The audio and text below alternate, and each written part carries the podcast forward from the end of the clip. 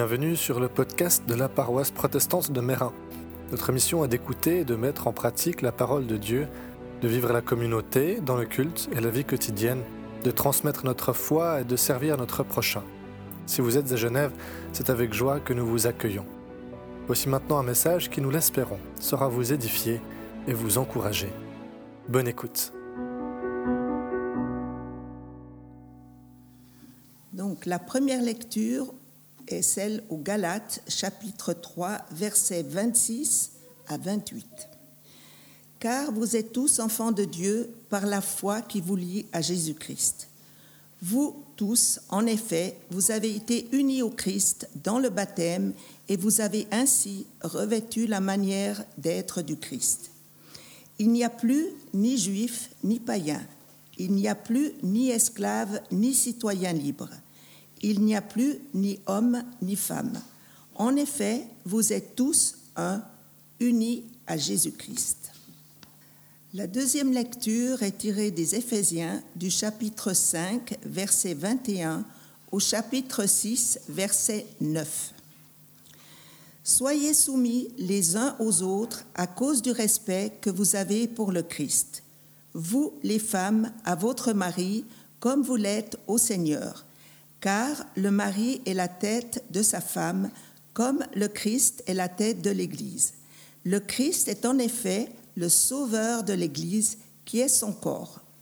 Comme l'Église se soumet au Christ, les femmes se soumettent en tout à leur mari. Marie, aimez vos femmes, tout comme le Christ a aimé l'Église et a donné sa vie pour elle. Il a voulu ainsi que l'Église appartienne totalement à Dieu, après l'avoir purifiée par l'eau et par la parole. Il a voulu se présenter à lui-même l'Église dans toute sa beauté, pure et sans défaut, sans tache, ni ride, ni aucune autre imperfection. Les maris doivent donc aimer leurs femmes comme ils aiment leur propre corps. Celui qui aime sa femme s'aime lui-même. En effet, personne n'a jamais haï son propre corps. Au contraire, on le nourrit et on en prend soin comme le Christ l'a fait pour l'Église, son corps dont nous sommes membres. Comme il est écrit, c'est pourquoi l'homme quittera son père et sa mère pour s'attacher à sa femme, et les deux deviendront une seule chair. Il y a là un grand projet de salut. Je dis moi qu'il se rapporte au Christ et à l'Église. Mais il s'applique aussi à vous. Il faut que chaque mari aime sa femme comme lui-même et que chaque femme respecte son mari. Vous les enfants, puisque vous êtes unis au Seigneur, obéissez à vos parents car cela est juste. Tu respecteras ton père et ta mère est le premier commandement suivi d'une promesse, afin que tu sois heureux et que tu jouisses d'une longue vie sur la terre. Et vous, les pères, n'irritez pas vos enfants par vos attitudes, mais élevez-les en leur donnant une éducation et une formation inspirées par le Seigneur. Vous, les esclaves, obéissez à vos maîtres d'ici-bas humblement, avec respect, d'un cœur sincère, comme si vous serviez le Christ. Ne le faites pas seulement quand ils vous surveillent pour leur plaire, mais accomplissez la volonté de Dieu de tout votre cœur comme des esclaves du Christ. Servez-les avec bonne volonté, comme si vous serviez le Seigneur lui-même et non des êtres humains. Rappelez-vous que chaque personne, qu'elle soit esclave ou libre, si elle a fait quelque chose de bien, sera récompensée par le Seigneur. Et vous, les maîtres, faites la même chose à l'écart de vos esclaves. Abstenez-vous de toute menace. Rappelez-vous que vous avez, vous et vos esclaves, le même maître dans les cieux qui n'avantage personne. Je vous avais prévenu que c'est un de ces textes qui, qui nous embêtent, qu'on a des fois envie de laisser passer tout droit, en tout cas les prédicateurs ou on se dit, bon, on va peut-être essayer de l'éviter, celui-ci, on va le laisser tranquille. Mais si nous croyons que la Bible est parole de Dieu, comme l'affirme le premier article de notre mission, Alors je crois que nous devons aussi prendre le temps de nous mettre à l'écoute de ce genre de texte qui nous prend à rebrousse-poil pour essayer d'y discerner la parole de Dieu. Alors que dit-il? Le premier verset que nous avons entendu, le verset 21, ce n'est pas celui qui pose le plus de problèmes. Soyez soumis les uns aux autres à cause du respect que vous avez pour le Christ. Et si vous vous souvenez bien, je sais c'était il y a trois mois en arrière, mais si vous vous souvenez bien, c'était le dernier verset qu'on a lu la dernière fois. Parce que ce verset 21, c'est un verset qui fait office de charnière entre deux parties du texte.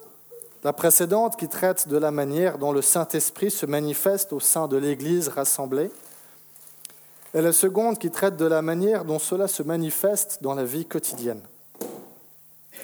Et Paul vient nouer les deux avec cette exhortation centrale, soyez soumis les uns aux autres.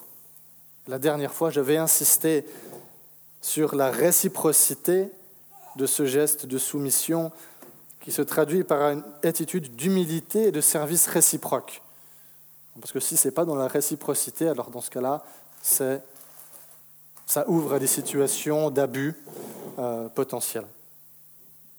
Alors Paul part de là ensuite pour expliciter trois types de relations qu'on entretient régulièrement en dehors de l'Église, qui sont le couple, les enfants ou la famille, et puis le travail.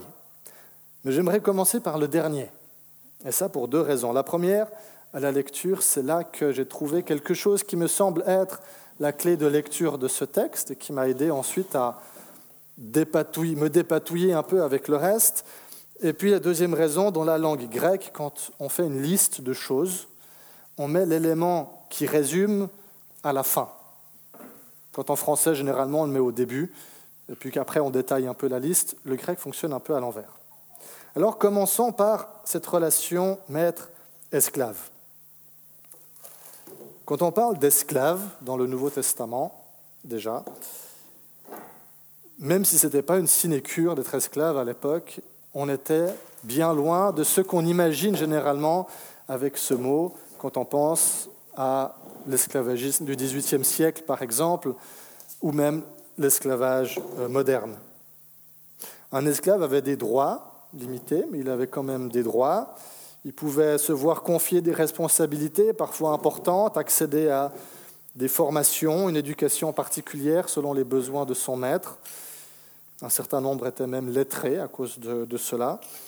Et on pouvait même choisir de devenir esclave, soit pour payer une dette, soit pour pouvoir simplement subvenir à ses besoins et à ceux de sa famille.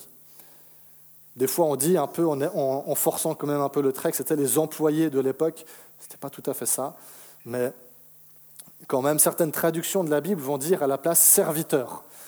Parce qu'ils disent esclave, c'est un peu fort, alors ils mettent serviteur, je trouve serviteur un peu léger, mais voilà, c'est quelque chose entre les deux. Mais ce n'est pas ça qui m'a surpris. Ce qui m'a surpris, c'est ce qu'on y lit. Paul adresse une exhortation aux esclaves, qui n'est pas très surprenante en elle-même, d'obéir à leur maître et les servir avec bonté. Ça, ça va. Mais ensuite, il s'adresse aux maîtres et il leur dit, et vous les maîtres, faites la même chose à l'égard de vos esclaves. Faites la même chose. Il dit aux esclaves, obéissez et servez vos maîtres, et aux maîtres, faites la même chose. Mais ensuite, quand il développe ce même chose, il dit autre chose. Il dit, abstenez-vous de toute menace et rappelez-vous que vous avez le même maître dans les cieux qui n'avantage personne. Donc ce n'est pas la même chose, aussi. À quoi peut donc se référer ce faites la même chose? C'est quoi cette même chose qu'ils sont appelés à faire? Rappelons-nous du verset introductif, le verset 21, Soumettez-vous les uns aux autres. C'est cette soumission mutuelle qui est cette même chose à laquelle aussi bien l'esclave que le maître est appelé à vivre. Après, la manière dont cette soumission mutuelle se manifeste concrètement, elle diffère selon notre position, notre relation, notre statut, notre contexte et les différents rôles qui nous sont attribués. La soumission mutuelle entre un maître et un esclave, ben, elle est un peu différente pour le maître et pour l'esclave parce qu'ils sont placés dans des rôles et des situations différentes. Dans la communauté d'Éphèse, on découvre, ce n'est pas très surprenant, qu'il y avait des maîtres et des esclaves. Peut-être même des maîtres et des esclaves qui allaient à l'église, et puis qui étaient euh, frères et sœurs en Christ, puis ensuite qui retournaient à la maison, et puis qui étaient maîtres esclaves.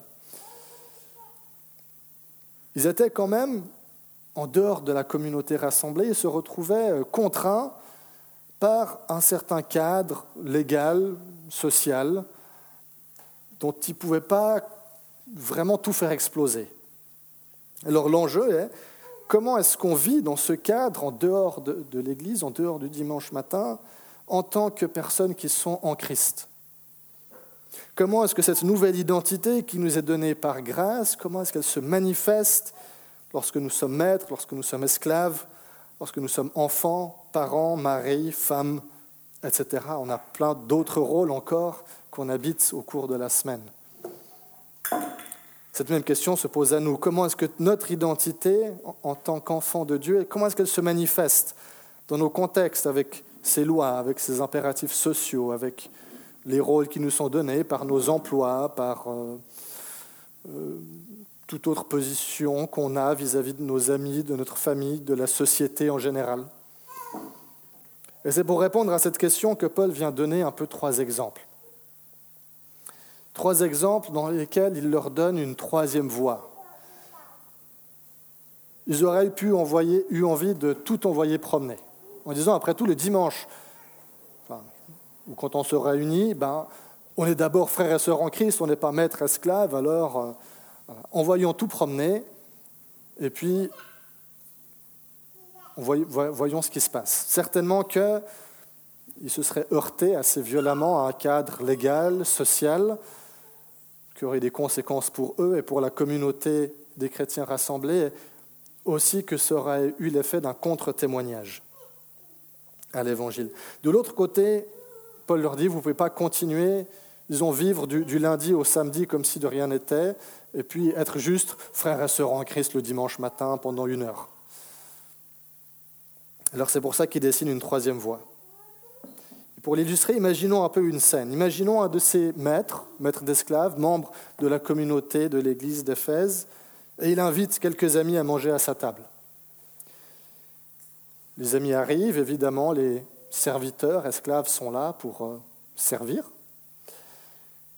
Mais quelle surprise pour eux de voir tout d'un coup ces esclaves servir leur maître avec bonté et bienveillance de manière spontanée.